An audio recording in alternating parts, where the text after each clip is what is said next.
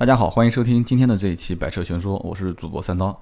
那么节目一开始呢，依然好久没打过小广告了啊，今天就不拖延了，因为一开始前面两期节目呢都是上来就说啊，我发现结果我就把这个广告的事情给忘了啊，这个我自己的植入性广告还是一定要有的啊，就今天做一个小广告，我的公共平台啊，A B C D 的 B 五四五八五九，欢迎大家关注一下。另外一个呢，就是我的这个微博啊，新浪微博是叫百车全说啊，百度搜一下也可以看得到啊，叫百车全说。然后呢，欢迎大家关注，今后呢会有一些互动。这是第一个事情，第二个事情呢，就是啊，我的一个小小的工作室啊，大概预计在这个星期的周末啊，因为这个星期可能我要出去旅游一次，大概三天左右，然后会在下个星期一二，可能第一期的节目就可以开始啊正式的录制了啊。所谓的第一期呢，就是改版之后的第一期啊，到时候可能现场会跟现在完全不一样啊，因为我特别订了这个四支。呃，这个德国进口的这个麦克啊，然后呢，加上我现在现用的这一支麦克会放到我的工作室里面，那这样的话就有五个人啊。我希望第一期节目稍微热闹一点。然后呢，现在这个五个嘉宾啊，不，四个嘉宾的啊人选，我正在酝酿当中啊，到底是选一些什么样的人过来，大家一起聊聊天。那么这期节目呢，可能。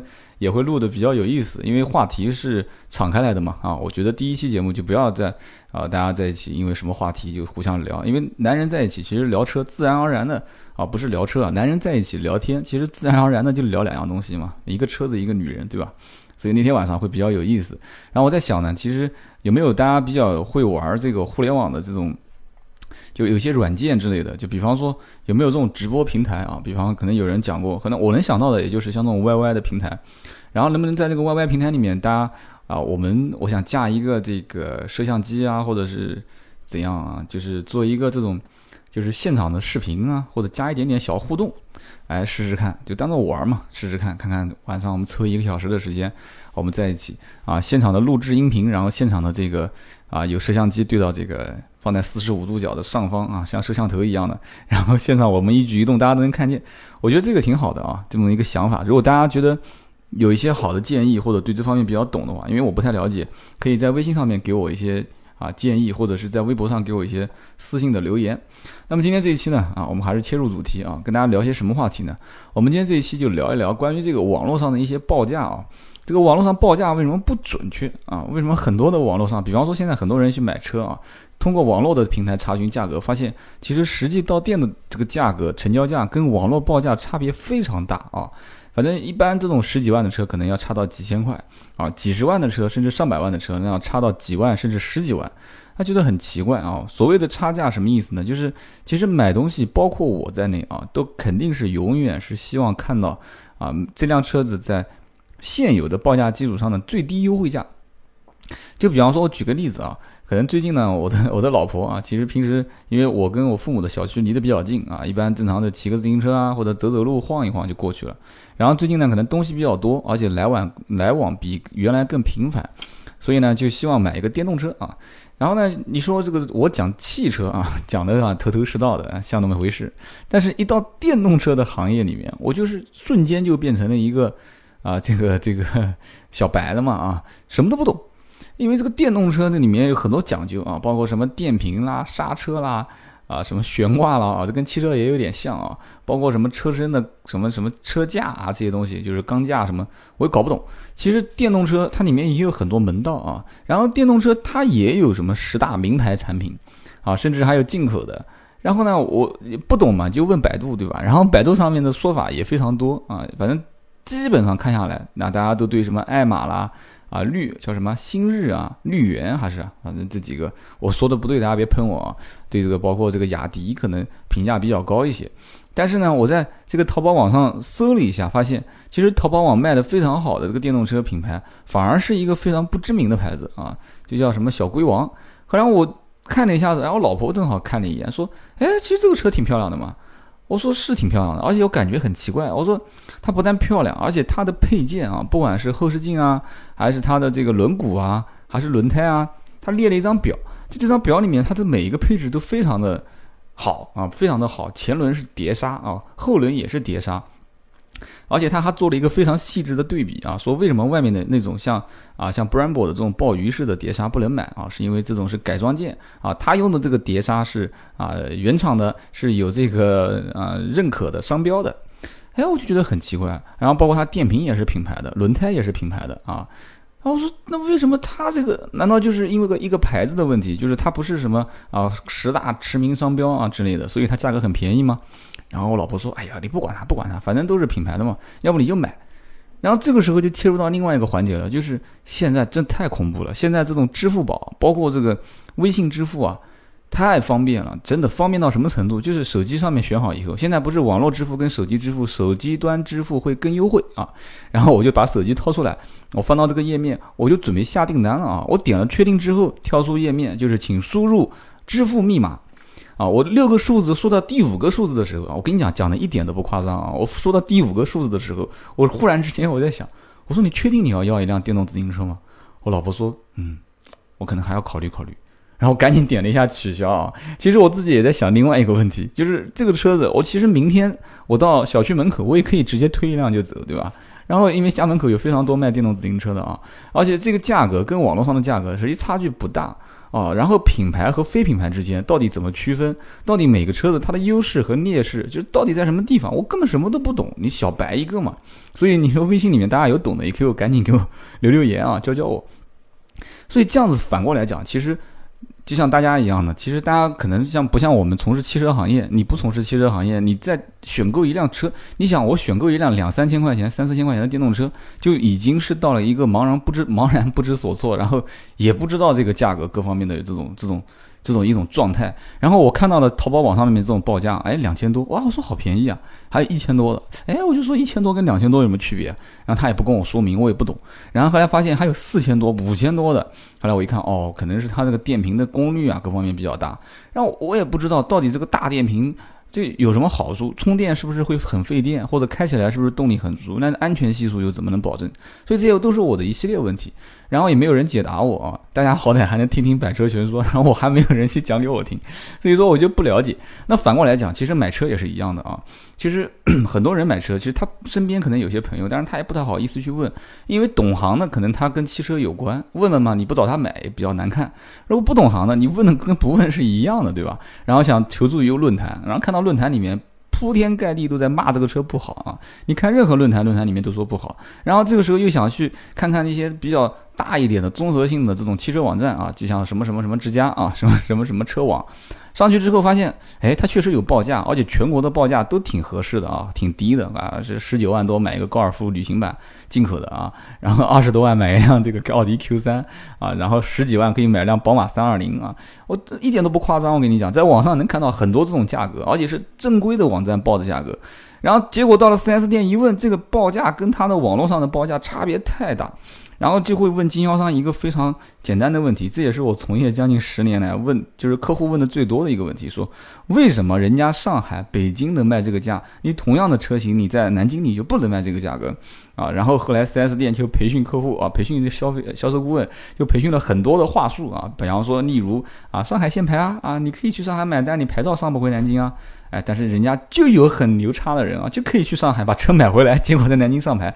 那还有一些人就说啊，就是 4S 店培训，就是说啊，上海它是有特殊的地域的补贴啊，比方说同样的车型，上海的经销商进货跟南京的经销商进货的补贴的差价是不一样的。啊，这也是一种说法，但客户不同意啊。客户说补不补那是他的事情，对吧？对于我来讲，车都一样啊，所以我要这个优惠。那还有一部分人会讲说，其实上海人承担的其他的用车成本跟你是完全不一样的，对吧？人家停车费也贵，人家牌照是全地球上最贵的啊。然后你再跟他去解释，那客户说你别跟我讲那么多啊，我现在就想知道为什么上海的这个车价跟南京的车价差那么多。结果呢，其实实际上你真的要到上海去买，它也不一定是网站上给的这个价格啊。其实差价不会太大啊，有些车，所以这个时候呢就会产生一个问题点，那就如何去反映一个车的真实的报价？其实呢，这个啊，这个三刀自己啊毛遂自荐一下，我实际上已经有一套完整的这种反推的一些理论，就是如何通过一种模式把它给进行一个报价的。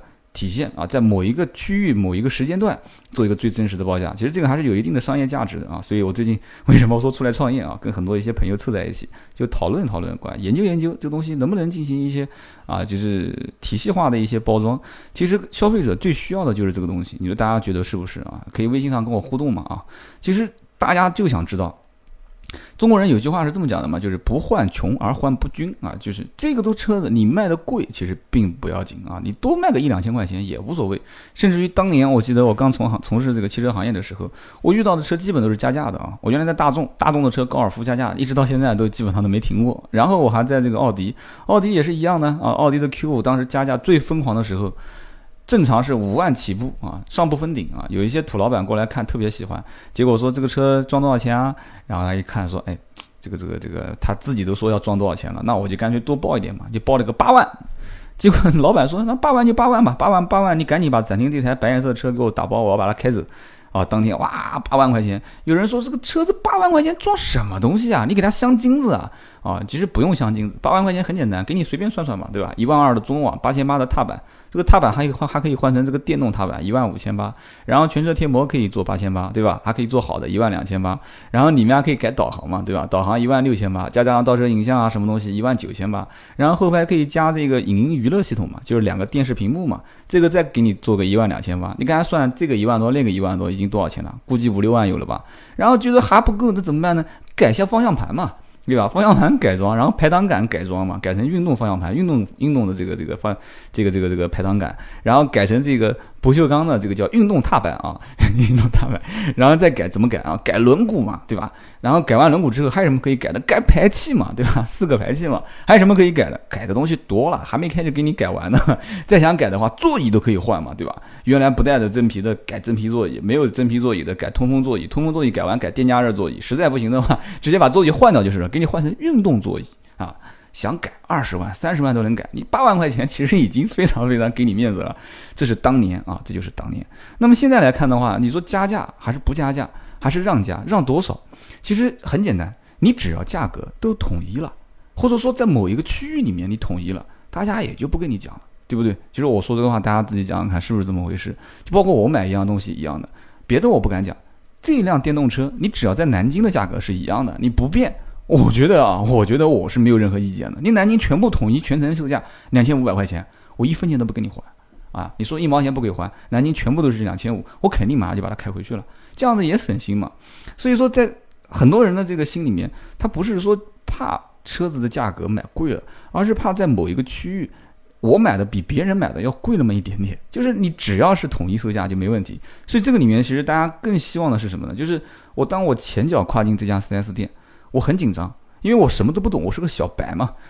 然后你说什么你就是什么，而且你的知识是从上而下的啊。我就是一张白纸啊。虽然说你的年龄比较小，因为现在很多汽车销售都是八零后、九零后嘛，好像零零后还没工作吧啊，反正基本上就是九零后啊，八零后、九零后。然后呢，这个时候你说什么就是什么，而且你比我的孩子可能年龄还小。然后这个时候我首先是几种反应啊，第一个我比较紧张，因为我不懂，我怕被你骗钱啊。第二一个呢，我。我怎么讲呢？我我我我也不太服气啊！为什么呢？因为你年龄那么小，你跟我讲的很多东西，而且我个人觉得，其实绝大多数的有有一些这个品牌的销售 sales 还是比较不太专业的啊。那么这个时候，我就更不愿意去听一些你想跟我讲的东西了啊。然后这个时候呢，你去服务我啊，你带我试驾啊，去体验，然后我自己去感觉。最后我其实落座下来之后，我就想问的最关键的一点，什么价格给我啊？什么价格能成交？啊，你这个价格其实不合适啊！哎呀，南京另外一家店比你更便宜啊！啊，你能不能再让一点啊？你要再让一点，我今天就定了。其实心里面也没有底啊，其实就是一个感觉好像是博弈的过程。其实真正这个博弈的过程，选错了对手啊！我觉得是选错了对手。为什么？